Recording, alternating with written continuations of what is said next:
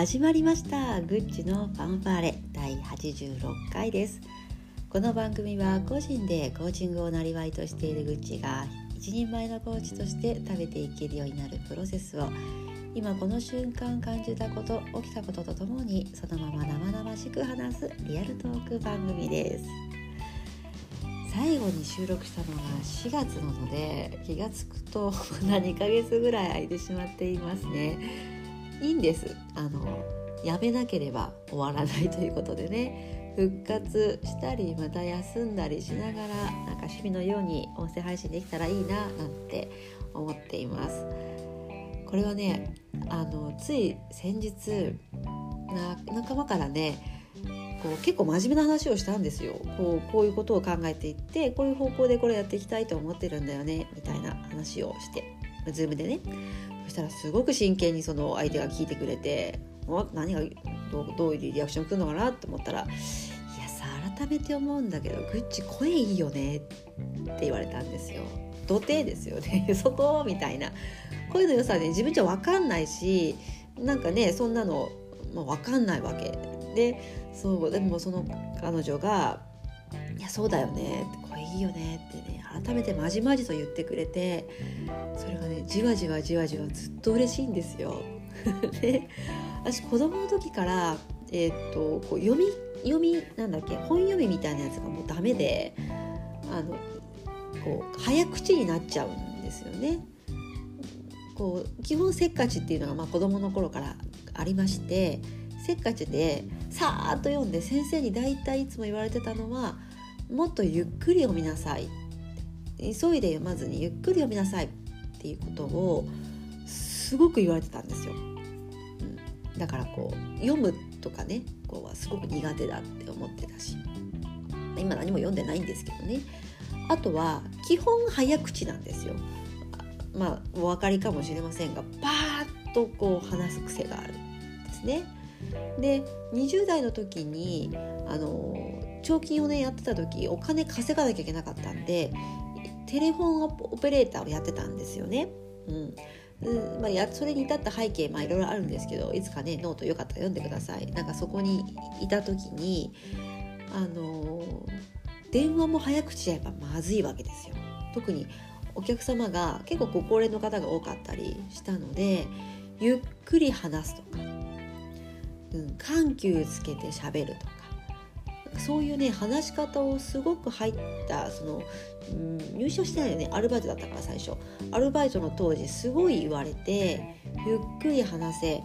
うん、急ぐな丁寧にしゃべろあとは英声これこの業界でよく言うこう微笑みの笑顔の絵に笑うに声と書いてエゴエって言うんですね。でそれをすごく言われたんですね。それがちょうど26789ぐらいかな。うん。まあ、その経験なんでしょうね。ちょっとマシになったんだと思うの多分。ゆっくり話すとかあとは声の高さとかはすごくその時に訓練をされました。特にね工事なんかやってると喋るよりも聞く方が多いので自分が喋る時はかなり気をつけてます。あまり喋りすぎないとね。ぐちゃぐちゃぐちゃぐちゃ言うと一体何聞きたいか分かんなくなっちゃうからストレートにポンって聞くように意識してたりするのでそんなことも相まってもしかしたら話し方が大きく変わったのかもしれない。というね何が言いたいかってこう嬉しかったっていうことですよ。